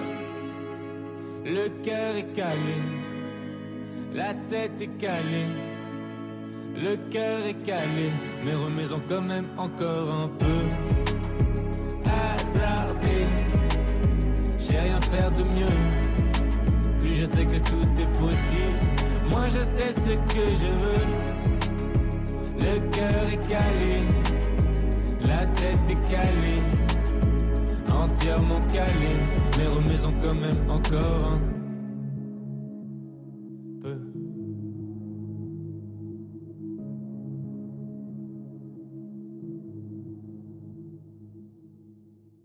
L'auteur Isabelle Bérubé vient de conclure sa trilogie de romans historiques portant sur les Vikings, intitulée Fils de l'ours. Le troisième tome, L'accomplissement du destin, vient de paraître aux éditions du Tulinois. Le titre de sa trilogie n'a pas été choisi au hasard. Son nom, Bérubé, écrit à l'ancienne, veut dire Fils de l'ours. Voici l'entrevue que Isabelle Bérubé m'a accordée. Donc, on est au 9e siècle. On commence l'histoire en 820. Donc, on est euh, sur l'île de Noirmoutier ou l'île de R, qui euh, accueille euh, l'abbaye de Saint-Philibert. Donc, ce sont des moines qui s'occupent des salines qui sont sur place. Donc, c'est véridique, tout ça. Et là, eux vont recueillir un nouveau-né qui est vraisemblablement d'origine barbare, d'origine viking, parce qu'il porte des insignes de cette nation-là. Et il a également une petite croix d'or sur lui. Et à cause de la croix, et parce qu'ils sont charitables, ils vont garder cet enfant-là, ils vont l'élever au monastère pendant 14 ans. Et après 14 ans, là, c'est une époque où est-ce qu'on a des raids vikings qui commencent à se propager autour. Et euh, ce, cet enfant-là, qu'on appelle venant, ben lui, il rêve de partir parce qu'il sait qu'il est différent des autres. Il se reconnaît pas à travers les autres. Il est plus grand, première des choses, et il a des idées de liberté. Et euh, il se fait enlever par les Vikings, un peu par sa faute. Et là, l'aventure commence. Si vous aviez à nous décrire cette aventure dans quand même trois volumes, là. Oui, c'est dans trois volumes. Donc, venant part avec euh, les Vikings. Et là, il y a une question. Cet, cet enfant-là, il y a comme euh, un cauchemar qui est répétitif, euh, qui le, traumatise un peu. Il rêve à des, des plaquettes qui apparaissent et qui prennent vie comme un chemin de feu. Et il ne sait pas qu'est-ce que c'est. Ces plaquettes-là, c'est des runes. Le roman est très historique, là. On n'est pas dans le fantastique du tout. Mais les Scandinaves avaient euh, comme euh, un lien fort avec tout ce qui était mythologie. Donc, eux croyaient au pouvoir magique des runes. Et bien sûr que cet élément-là le perturbe. Il voit apparaître un homme en noir. Il ne sait pas c'est qui, il cherche c'est qui. Et pendant son voyage, pendant qu'il part vers euh, euh, le pays euh, des Danois ou ailleurs, parce qu'il ne sait pas où est-ce qu'il s'en va. Il n'est jamais sorti de l'île de Noirmoutier, donc il ne sait pas quel est le grand monde. Donc, il part sur le bateau et lui pense dans son idée qu'il s'en va chez les Vikings, alors que probablement il va être vendu au marché des esclaves. Là, il aperçoit cet homme en noir-là. Mais c'est peut-être une illusion d'optique parce que c'est le soir, euh, le feu campement, les prisonniers sont tout attachés ensemble et cet homme-là, c'est le chef de l'expédition. Et là, il va suivre cet homme-là du regard tout le temps, mais il ne va pas réussir à l'analyser. Puis à un moment donné, ils font un arrêt, donc il y a un feu de camp, il y a un autre, euh, de repos, et il réussit à détacher ces liens qui sont des liens de cuir assez souples. Il réussit à les détacher avec un caillou qu'il a ramassé puis qu'il a subtilisé. Et là, il va se sauver. Et pendant qu'il se sauve, ben les, gardes le trouvent, bien sûr, ils courent après. Et le chaman est en train de, méditer sur euh, le bord de la rive. Il est témoin de cet événement-là. Et là, on ramasse Venant et euh, on, veut, euh, on veut le ramener parmi les prisonniers. Et il se sauve vers l'homme en noir, qui voit, qui est le sorcier, lui arrache son sac de runes et le jette. Et là, ça, c'est sacrilège. Donc, les guerriers veulent le tuer. Et le chaman dit non. Les runes ont parlé. Cet enfant-là, il a un destin et c'est euh, le chef de l'expédition qui doit s'occuper de lui. Ça ne fait pas son affaire. On est rendu dans le deuxième livre. Dans le deuxième livre, Venant va changer de nom. Il va devenir Bjorn parce qu'on lui donne un nom scandinave. Et là, il va subir toutes les exactions que les esclaves vont subir. C'est sûr que c'est Asger, le frère juré de Ragnar, qui va le prendre en charge, mais ça ne fait pas son affaire. Donc, il le prend comme un esclave, donc comme un moins que rien. Puis il n'est pas content de cette affaire-là. Donc, euh, à chaque fois, euh, mais il se pose la question toujours, bon, c'est quoi cette destinée-là? Il faut que je le prenne, il faut que je l'aie toujours dans mes, dans mes jambes. Et finalement, ils vont s'apprivoiser l'un l'autre. Et là, on va arriver avec un événement extraordinaire qui va faire en sorte qu'il va lier, qui va souder Asger et Bjorn à la fin du deuxième tome. Donc, on est en Scandinavie à ce moment-là. Ils l'ont détourné du marché des esclaves, ils l'ont gardé. Et on va se ramasser à l'accomplissement du destin où on est avec un Bjorn qui est adulte qui est vraiment devenu le fils adoptif d'Asger et qui, là, va se battre aux côtés des Scandinaves quand ils vont retourner dans la Francie. Et lui, il a une origine chrétienne. Il est toujours en dualité aussi, là, parce qu'à un moment donné, euh, bon, il y a la mythologie euh, scandinave, il y a les, valeurs chrétiennes. Il retourne dans l'ancien pays où il était. Comment il va réagir avec ça? Et puis, malgré lui, il est forcé de prendre la tête de l'invasion. Et là, c'est vraiment son destin. Il se trouve et il assume ses responsabilités. Et on va assister au rétablissement de la voie commerciale que les Vikings avaient perdue aux mains de Charlemagne et aux mains de ses descendants. Et ça va prendre les 20 années qui suivent, mais comme il va réussir, il va vraiment s'établir et ça perdure 100 ans après sa mort. Donc, on se rend euh, presque. il, est, vraiment euh, au fait de, sa carrière, si vous voulez, mais on laisse le lecteur euh, assumer le reste parce qu'il y, aurait long encore à dire. je, je, suis fasciné par tout ce que vous, ce que vous avez dit. J'imagine que ça vous a demandé des recherches quand même intenses. C'est énormément de recherches parce qu'il faut comprendre que chez les Scandinaves, il n'y avait pas d'écriture. Oui, il y avait les runes, mais les runes servaient simplement à identifier sur une pierre unique. La majorité ont été détruites au, Danemark. C'est surtout en Suède qu'on les retrouve. Ça, indique le passage d'une personne. Ça indique aussi telle, dame aimait, euh, aimait son mari. C'est très court, donc ça nous apprend pas grand-chose. Alors, ils étaient de tradition orale et il y avait beaucoup de choses aussi de leurs éléments qui étaient en bois. Or, le bois, ça pourrit. Donc, finalement, les choses ont été, euh, euh, la tradition orale a été remise par écrit 200 ans après les faits. Donc, il faut se fier aux chroniqueurs francs, qui sont surtout des clercs, des religieux, donc qui mettent à l'avantage euh, les, euh, les, saints de, euh, de leurs abats et les reliques et tout ça. Et il faut également se fier aux chroniques arabes. Donc, en recoupant tout ça, les historiens sont arrivés à tirer parti de, de, certains éléments et à reconstituer l'histoire de cette première vague d'invasion-là qui se passe de la Gascogne à aller à l'Aquitaine. Donc, on entre par différents fleuves et là, on, on cherche vraiment le chemin pour atteindre la Méditerranée sans passer par le détroit de Gibraltar, parce que non seulement Charlemagne empêchait les Danois de passer dans son royaume, mais le califat de Cordoue aussi, parce qu'il y avait plusieurs factions arabes, donc ceux-là, c'était des commerçants, ne voulaient pas avoir de compétition. Donc le génie des Vikings, ça a été d'avoir une flotte qui créait une désorganisation dans le royaume déjà un peu en lambeaux de Charlemagne, puisque c'était ses petits-fils qui se battaient entre eux, et de faire en sorte de faire croire qu'ils étaient rivaux donc, ils étaient complètement désorganisés alors que c'était un but précis. Donc, atteindre la Méditerranée, faire place nette dans l'Aquitaine, dans le sud de la France pour pouvoir s'installer et être à loisir, et aussi aller démanteler le commerce qu'il y avait sur le Rhin pour pouvoir passer par Constantinople et là, avoir euh, vraiment accès au trafic. Et ce qu'il y a de bien dans vos livres, c'est qu'il y a des cartes, mais il y a également un lexique à la fin, parce que les mots qu'on utilise aujourd'hui, existait à, l'époque, mais dans certains cas, il y avait des significations différentes. Oui, eh bien, effectivement, il y a des mots qui sont en, ancienne langue danoise, le norrois, donc euh, je les utilise dans le texte. C'est ce que je fais dans tous mes romans, même les romans qui sont euh, de notre époque du Moyen Âge. Là. Et cette fois-là, ben, je, je, tenais à avoir un lexique parce que c'est compliqué un peu. Il y a aussi les anciens mots en français, donc pour savoir vraiment qu'est-ce que ça veut dire. Les cartes, parce que dans les deux premiers tomes, on a deux cartes différentes parce que les gens ne sont pas au même endroit et les noms des places ne sont pas les mêmes que maintenant.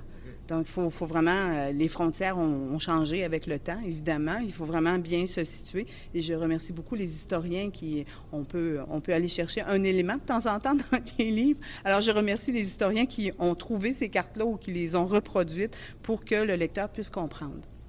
C'était l'autrice Isabelle Bérubé qui parlait de sa trilogie Fils de l'ours.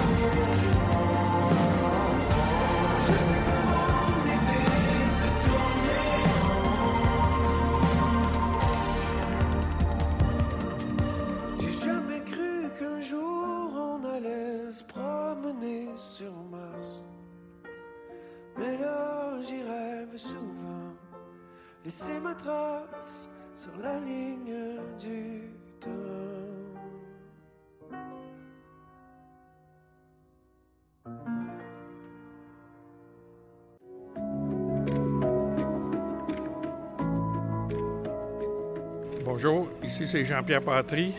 Je vais vous lire quelques extraits de mon dernier recueil de poésie dont le titre est Saint, Saint, Saint. Étant agriculteur de métier, je vais vous lire un texte qui concerne l'agriculture. Le titre Quand meurt un agriculteur. Quand meurt un agriculteur, ce n'est pas juste un malheur, c'est une terre qui perd, un sauveur et un sommeur ayant connu la douleur de mordre cette poussière déterré sous les pierres avant d'avoir cet honneur de récolter son bonheur. Quand meurt un agriculteur, c'est au moins un éleveur dont tant de bêtes ont besoin pour vivre sans avoir peur, pour vivre sans avoir faim, tout en nourrissant l'humain qui peut mourir de peur et si, comme par malheur, ne mange pas à sa faim. Quand meurt un agriculteur, C'est un village qui meurt, des services qui s'en vont, aussi des gens de passion. C'est la nature qui pleure, de perdre jusqu'à 16 heures où les arbres avaient un son, où la vie avait un nom, avant que meure l'agriculteur. L'amour en feu. L'amour est un feu, ça vient de pas loin. Il entre par les yeux, le cœur est atteint, les saints ont pris feu. L'amour est en feu, au diable les saints, se sauve qui peut, au pas du destin, la tête est en feu. L'amour est en feu, le corps est taquin. Se prendre à ce jeu, le temps d'un refrain, la voix crache le feu. L'amour est en feu, le cœur est certain d'aimer que pour deux, sans même un chagrin, les nuits sentent le feu. L'amour est en feu du soir au matin, chercher ce qu'on peut, plus loin que les mains, oublier le feu. L'amour est en feu qui un jour s'éteint par manque de peu de câlins. Mon âme crie au feu et le ciel m'en veut. On parle beaucoup d'environnement. Pète la planète, le titre. Elle pète la planète depuis longtemps déjà, d'avoir plein l'estomac, mais il y a une recette faite de petits plats pas dignes des toilettes. Elle pète la planète, ne pouvant digérer ses produits ajoutés colorant les assiettes ou à dissimuler la chimie à la boîte. Elle pète la planète comme gonfler du ventre, crevassé à son centre, ayant mal au, squelette, à prendre ce qui entre à coups de devinettes. Elle pète la planète d'aliments chier, trop souvent fabriqués, de poisons qui inquiètent, pouvant y réveiller ces cancers qui nous guettent. Elle pète la planète de ce qui est malsain, sans qu'on y ait de faim caché sur l'étiquette. Pète la planète, pareil à un humain qui a ce grand besoin de tout ce qui est sain. Dans tout ce qui est sain pour assouvir sa faim, sa faim avant la fin. C'était Jean-Pierre Patry. Je vous ai lu des extraits de ce recueil Saint-Saint-Saint. Merci.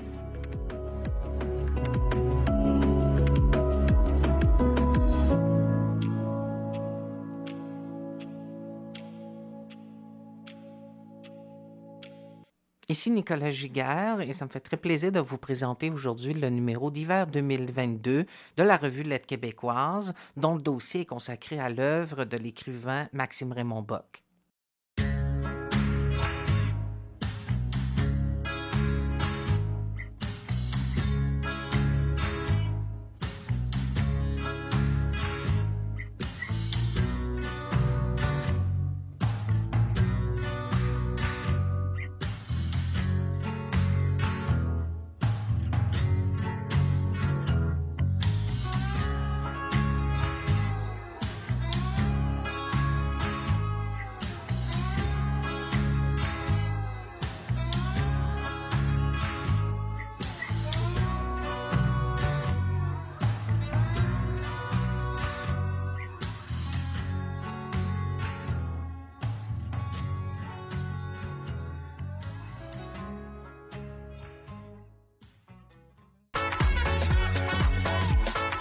Ici Cab, vous écoutez l'émission littéraire Le Cochon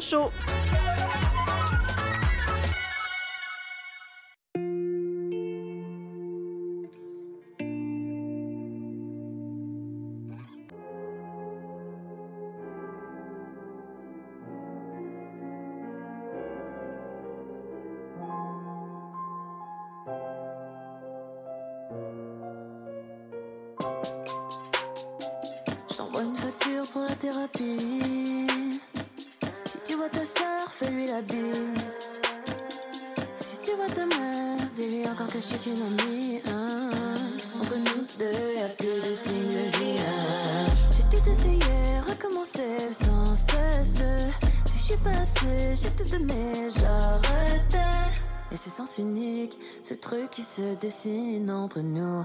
Pas de guerre, plus rien à faire, j'arrête.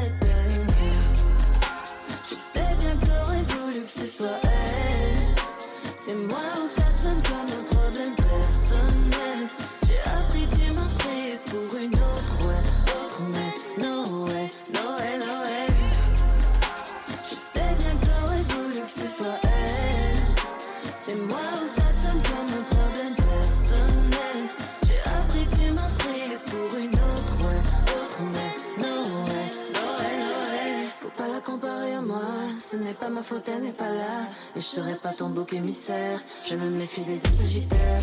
Je te laisse, section mess, back to the left, DMs en red. I'm keeping you out of my head. C'est pas sur toi que je perds sommeil. Je sais ce que tu veux, ça se voit dans tes yeux. And the way that you look at my thighs, mais t'es pas de taille. You just lost the best, lost the bet, babe. You know what I said, read my lips. Moi je suis blessed, zéro stress. J'ai tout essayé, recommencer sans cesse. Si je suis passé, j'ai tout donné, j'arrêtais. Et c'est sens unique, ce truc qui se dessine entre nous. Pas de guerre, plus rien à faire, j'arrête. Je sais bien que t'aurais voulu que ce soit elle. C'est moi ou ça seul de mes problèmes personnels. J'ai appris, tu m'as prise pour une autre, ouais, autre, mais no way, no way, no way. Pas la comparer à moi, ce n'est pas ma faute, elle n'est pas là. Et je serai pas ton bouc émissaire, je me méfie des âmes sagittaires. Je te laisse, fix your mess, box to the left, DMs en red.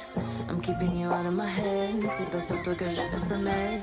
only victimized by a violent fuckboy because I made myself a victim by being in love with him. And him clearly telling me that he wasn't emotionally available. But that was on me. It was on me.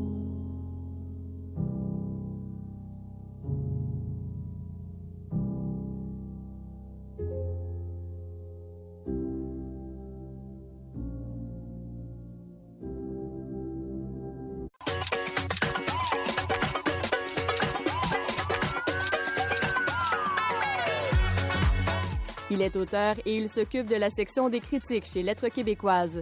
Nicolas Giguère.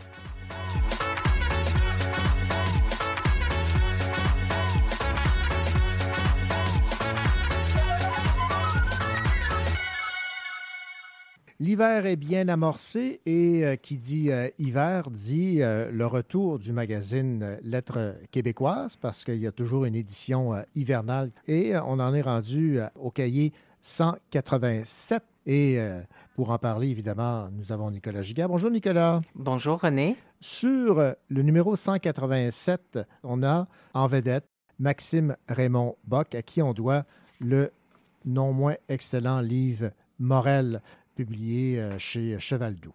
Absolument. Donc, on jugeait que vraiment Maxime est l'auteur d'une œuvre déjà magistrale et que c'était vraiment l'occasion de lui consacrer un dossier.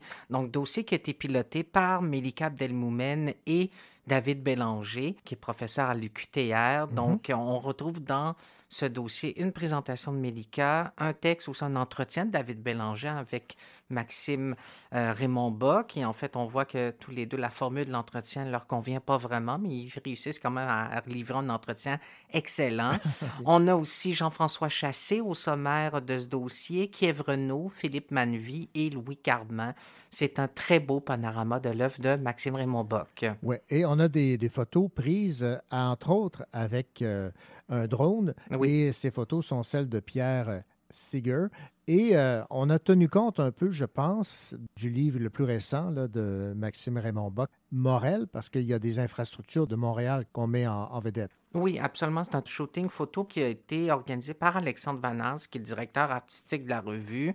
Et on voulait, oui, faire un clin d'œil à l'univers très montréalais de Maxime Raymond Bock, qui a, disons, des photos prises un peu plus dans un paysage plus naturel, on pourrait dire, mais plusieurs sont dans un contexte très urbain, nocturne aussi. Donc, plusieurs photos ont été prises de nuit. Ça donne un dossier aussi très montréalais, aussi autant dans le fond que, euh, en fait, dans les images que dans le contenu. C'est vraiment fort intéressant.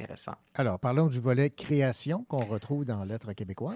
Absolument. Donc, on a une création poétique signée Claudine Bertrand. On retrouve aussi une nouvelle de Marie-Hélène Poitras, donc qui fait partie d'un recueil qu'elle fera paraître aux éditions Alto à Québec en 2023. Pour le labo, ce numéro-ci, on a une création vraiment très déjantée et très pharmaceutique, vous verrez, de Mathieu Leroux, un auteur euh, connu pour ses livres chez Héliotrope. Enfin, la lecture illustrée est signée Paul Bordelot et il se penche, en fait, il illustre le recueil de poésie Radial de Valérie Forgue, paru au Lézard amoureux. Et pour le volet critique, bien évidemment, c'est euh, sous ta gouverne.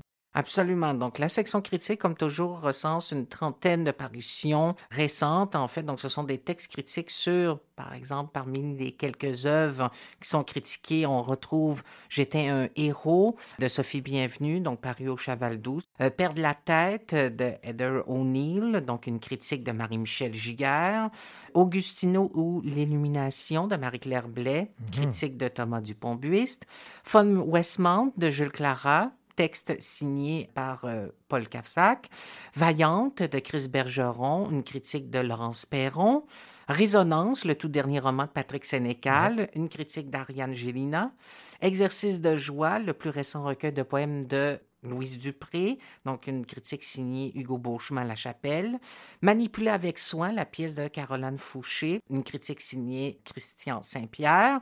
Et enfin aussi, on retrouve un texte sur la correspondance entre Pierre Vadeboncoeur et Yvon Rivard. C'est Sarah-Louise Pelletier-Morin qui s'est attaquée à ce très beau livre aussi, donc en tout dernier, 13 conversations de Lee Maracle, un livre essentiel donc, Oui. qui a été critiqué par Maïté Snowworth. Et en BD aussi, toujours, on a quand même quelques critiques BD. Corps vivante de Julie Delporte, critiquée par Virginie Fournier.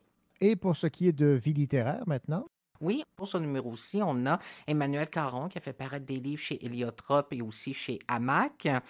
On a aussi pour l'espace franco-canadien David Ménard, aussi, donc qui est un auteur connu pour avoir fait paraître plusieurs livres à l'interligne. On a les chroniques habituelles de Marc Fortier, donc avec Pense Bête, L'échappée du temps de Jean-François Nadeau et pour la suite du monde de Laura Dolpéan. On a aussi des nouveautés dans Vie littéraire pour ce numéro. Une nouvelle chronique d'Alexis Martin qui s'appelle Propos d'un dégrimé, où il se penche vraiment sur l'architecture du euh, centre-ville de Montréal. Une nouvelle chronique aussi d'Anarchet, aussi, que vraiment qu'on aime beaucoup à la revue, qui s'intitule La vie dans les ruines, mais dans laquelle finalement elle nous montre qu'elle est vraiment, elle est loin de s'assagir. Et une collaboration spéciale, on a initié aussi des collaborations spéciales en trois volets. On a eu Ralph Elawani et euh, dans ce numéro 187, c'est Robert Hébert, un essayiste connu pour ses livres chez euh, Nota Bene, qui livre en fait le premier volet d'une collaboration en trois volets. Ben voilà, donc fort intéressant ce numéro 187 de la revue Lettres québécoises hiver avec les photos de Pierre Seeger et euh, l'auteur euh, en vedette Maxime Raymond Bock. Et vous avez pris le virage vert. oui, absolument. On change de couleur aussi à chaque numéro aussi. Et pour celui-ci, ben, c'est un vert, disons, foncé aussi et qui cadre très, très bien avec euh, l'esthétique du numéro. Ben, merci beaucoup, Nicolas. Ça m'a fait plaisir, René.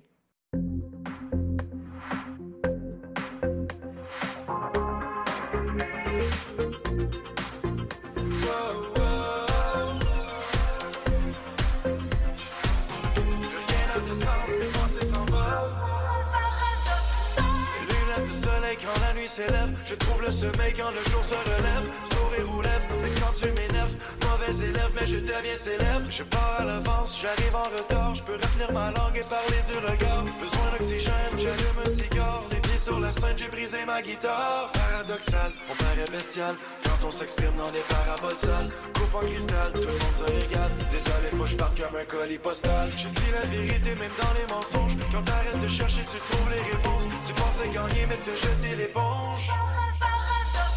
La tête dans l'espace, mais les pieds au sol, je sens que je décolle.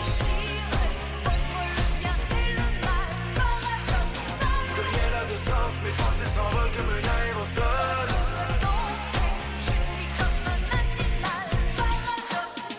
Faire de l'argent, faut acheter des views. Je suis parti du pied pour m'acheter des choses. J'ai quitté longtemps, on remarque les choses. Check dans ta télé pour avoir des news. On pop le champagne un mardi de semaine. Un grand homme peut avoir de petites semaines. C'est moi ou avant, on était plus zen. Plus de problèmes quand t'as pas une scène. Compose juste avant de décomposer. Au sommet, je vois toujours décomposer. On se rapproche plus souvent des opposés. Des millions pour pour pour pour. Vous donnez la lune quand vous l'avez pas. Mieux seul, mais je m'ennuie toujours de tes bras. Pour mixer nous deux, c'est comme belle époque. La tête dans l'espace, mais les pieds au sol, je sens que je décolle.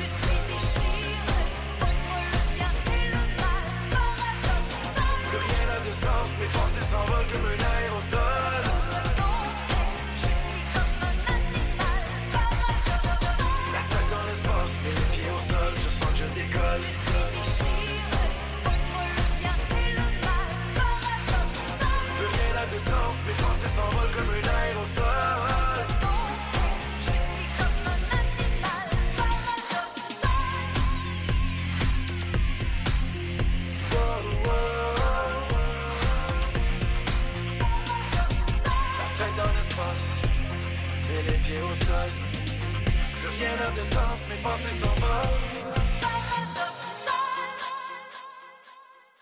On ne fait pas de littérature avec de bons sentiments, XYZ, la revue de la nouvelle, a invité des auteurs à s'inspirer de cette morale, question de voir si on ne pouvait pas faire de la littérature avec ça.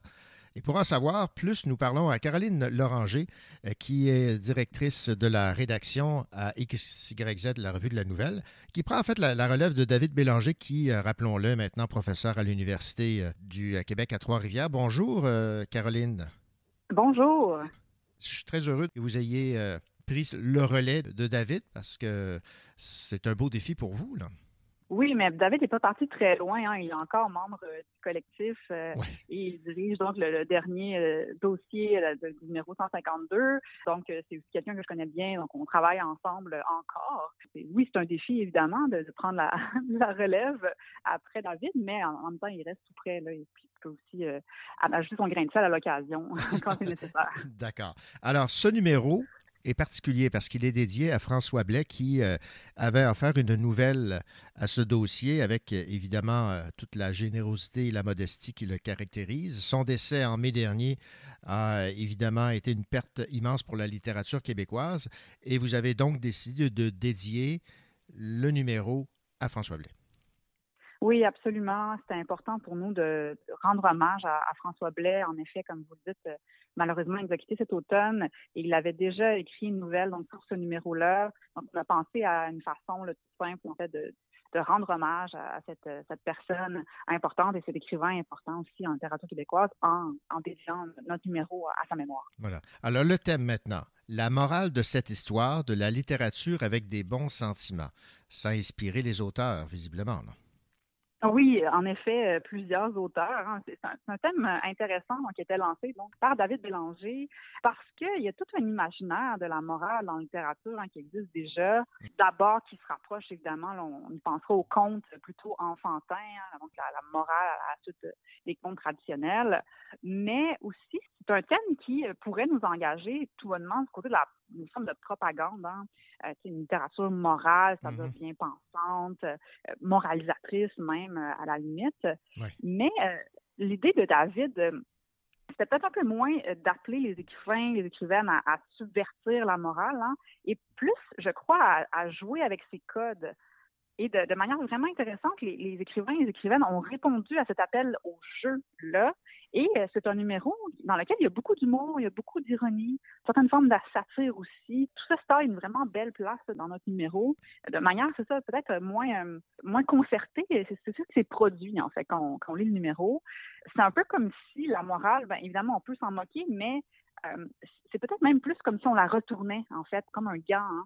On laissait voir ses coutures, on laisse voir ses fils, sa mécanique interne, et, et ça la rend aussi un peu moins rigide, peut-être, euh, cette morale-là, en, en la prenant par le, le- le biais de l'ironie ou de, de- de l'humour.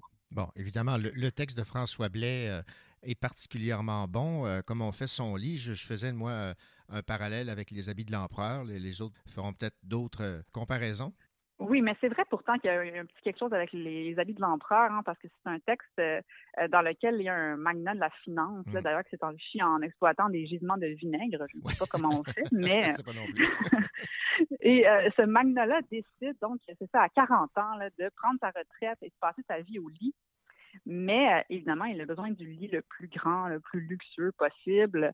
Et là où le, le texte, en fait, rend euh, le tout est très intéressant, c'est parce que le litier, hein, donc la personne qui fabrique le lit, euh, flaire tout de suite la bonne affaire et s'assure de laisser entendre donc à son client qu'il y a toujours quelqu'un qui a un meilleur lit, un plus grand lit. Euh, Et ça s'emballe aussi dans, dans- justement dans cette espèce de satire ou dans ce, ce clin d'œil-là, parce qu'il il met en scène un vicomte de Terrebonne, un maharaja de Mascouche, là, euh, tous euh, ont vraiment un lit de plus en plus somptueux, donc à surenchère. Là, je vous laisse imaginer comment comment ce texte-là peut se terminer aussi par rapport à ça. Mais oui, c'est quelque chose de, de très drôle qui, qui reprend un peu les codes traditionnels du conte. Après le, le voisin gonflable, le lit gonflable. Oui, c'est ça. Parlons donc des, des autres textes. J'aime beaucoup les, les- les titres. La Liberté 45, L'oublié, Contes immoraux, De trous, de pépins et de citron et 2 dollars. Ce sont de, de très bons titres, hein, dans, dans tous les cas, euh, oui. J'attirerai peut-être l'attention d'abord sur euh, deux dollars de, de Daniel Godin, parce que, ben, encore là, je l'ai dit tout à l'heure, la, la morale, c'est associé à une forme à l'enfance. Hein, et euh, son texte euh, raconte vraiment une anecdote toute simple, hein, celle d'un d'un enfant qui prend un chocolat à la menthe à la caisse du club Vidéotron et qui ne paye pas. Donc, c'est vraiment une prémisse toute petite, mais ce texte-là, je crois, il est porteur par son ton, par son style. L'auteur donne vraiment une espèce de profondeur insoupçonnée peut-être au texte grâce à ça, puisque euh, c'est pas une nouvelle qui est écrite avec la voix de l'enfant, même si c'est ça son point de vue, mais euh, c'est une nouvelle qui fonctionne selon la logique de l'enfance, donc avec des répétitions, des obsessions aussi, euh, une tentation constante de s'auto-justifier dans, dans son comportement. Et encore une fois, c'est un texte qui est drôle, hein? c'est un texte euh, qui n'est pas du côté de l'ironie comme chez, chez François Blais, mais qui est plutôt du côté de l'humour attendrissant peut-être, pour l'enfance aussi également. Euh, donc ça, ça me semble être un excellent texte parmi, parmi le dossier. Et euh, de manière aussi intéressante, je trouve que dans nos textes, la question financière est toujours un peu présente. hein. Oui. Euh, c'était le cas pour François Blais, c'était le cas pour Daniel Godin. Mais aussi, comme l'avait évoqué, le texte Liberté 45 de, de Kiev Renaud, euh, qui fait un clin d'œil à, à Pierre-Yves Maxime. Ouais. Et là, c'est encore une enfant, euh, celle-ci euh, veut euh, s'émanciper un peu de sa famille euh, et, et trouve des moyens de réduire ses dépenses et d'économiser euh, pour ultimement avoir la liberté à laquelle elle aspire. Et de la même manière, encore là, le, non financier est un peu associé à cette morale-là dans le texte d'Antoine Desjardins, où c'est un protagoniste qui s'embarque dans un, voyage en voiture à travers la ville labyrinthique hein, pleine de cônes oranges, euh, dans l'espoir de mettre la main sur un immeuble en vente et en tirer le meilleur prix possible, le meilleur profit possible. Donc vraiment, ce, filon-là de la morale associée à un aspect financier traverse plusieurs des nouvelles. Et euh, dans euh, les deux autres nouvelles qui complètent le numéro, on déplace la, la morale là, en dehors peut-être des genres qui sont plus attendus pour celle-ci, notamment dans le texte de J.D. Kurtness, qui, elle, euh, imagine un monde, un Montréal euh, qui est complètement post-apocalyptique, ou dans lequel il reste une seule personne. C'est un peu l'espèce d'idée du souhait d'être la seule personne au monde, hein, quand tout le monde nous tape un peu sur les nerfs. Et là, ça se produit, mais là, on est pris dans un monde euh, après un espèce d'apocalypse dont on ne comprend rien. Et les contes immoraux, là, dont, dont c'est le titre, le texte d'Ariane Le Sort, ça, c'est encore un univers à côté, donc peut-être d'un univers réaliste, plutôt mystérieux, qui euh, déplace les enjeux d'un conte de fées traditionnel pour nous amener peut-être du côté plus d'un d'un univers queer même, pour euh, réfléchir à la morale. Voilà. Bon, parlons maintenant de revenance avec des, des textes euh, Hansel et Gretel ou La maison de la sorcière, Jacob et Willem Grimm par Marie-Claude Lapalme. Oui, donc la section, la rubrique revenance, hein, c'est une rubrique euh, où on revisite un texte classique. Et euh, oui, donc Marie-Claude Lapalme ici euh, revisite ou réécrit en fait le, le conte d'Ansel et Gretel, qui était vraiment intéressant. En fait, ça cadrait parfaitement avec un numéro sur la morale, hein, puisque c'est un texte traditionnel qui porte un peu sur la, la morale à inculquer aux enfants, donc ne pas aller chez les inconnus, hein, parce que ça pourrait être une vilaine sorcière. Mais ici, c'est réinvesti, c'est réimaginé, et c'est la, la beauté en fait de cette rubrique-là, c'est de- d'essayer de penser au texte autrement, ou d'en écrire une nouvelle version, euh, ce que fait euh, Marie-Claude Lapalme. Thème libre. Oui, thème libre. Donc, euh, à chaque fois, nos numéros se terminent sur des nouvelles qui sont hors dossier, donc en thème libre. Ici, nous avons quatre auteurs-autrices, Éric Berthiaume, euh, Michel Dufour, Vincent Paiement Desilets et Justine Falardeau. Je, je terminerai en fait sur le texte de Justine Falardeau, puisque il, il me semble intéressant, on, on superpose l'imaginaire des livres d'Hercule Poirot avec un drame très intime, hein, celui de la séparation des parents de la protagoniste. Le traitement est délicat, ça montre bien euh, la fin d'un de l'enfance hein, et un certain désenchantement aussi par rapport à ce qui se passe dans le monde des adultes, tout en nous invitant à nous replonger dans les livres et à peut-être aller du justement d'un univers qui nous rassure, celui de la littérature. Est-ce que vous avez déjà fixé le thème du prochain numéro? Oui, le prochain numéro, ce sera gothique. Donc, Oh. euh, nous serons dans, oui, dans, nous revisiterons encore là une espèce de passé euh, macabre ou mystérieux par ce thème euh, gothique-là. Voilà. Ben, merci beaucoup, euh, Caroline Loranger, directrice de la rédaction de XYZ, la revue de la nouvelle. Je rappelle que le numéro est maintenant disponible. Le thème, la morale de cette histoire, de la littérature avec de bons sentiments. Merci beaucoup et, et à la prochaine. Merci, ça m'a fait plaisir. Merci. Au revoir. Au revoir.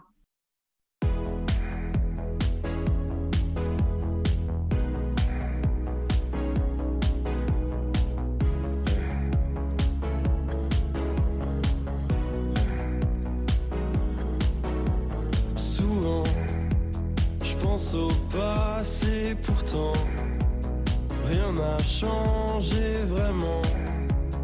Le vide est toujours grand, et je fais la fête trop souvent.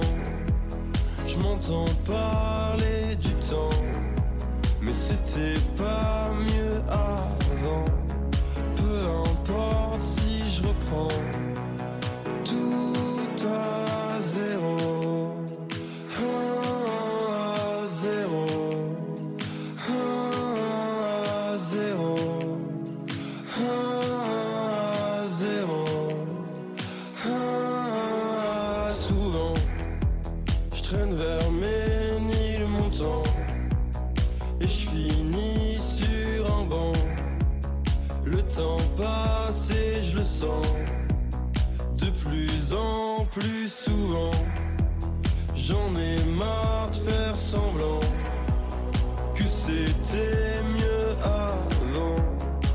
sens libre et je reprends tout à zéro.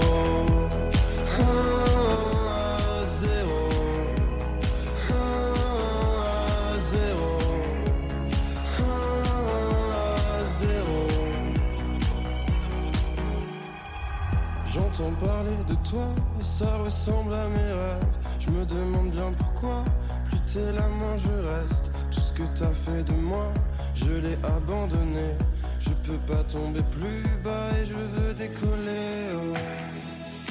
J'ai plus de sentiments, mais j'en ai rien à foutre. ouais.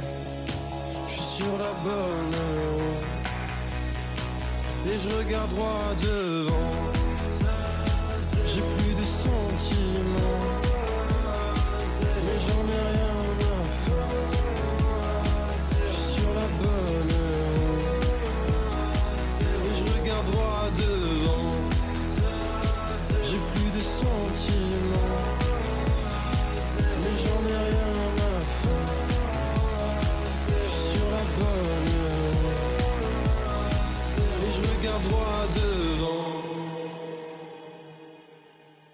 C'est ainsi que se termine votre rendez-vous littéraire. Je vous rappelle que l'émission est disponible en balado.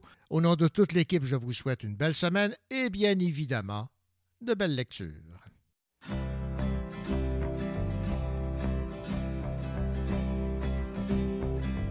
À la croisée des chemins,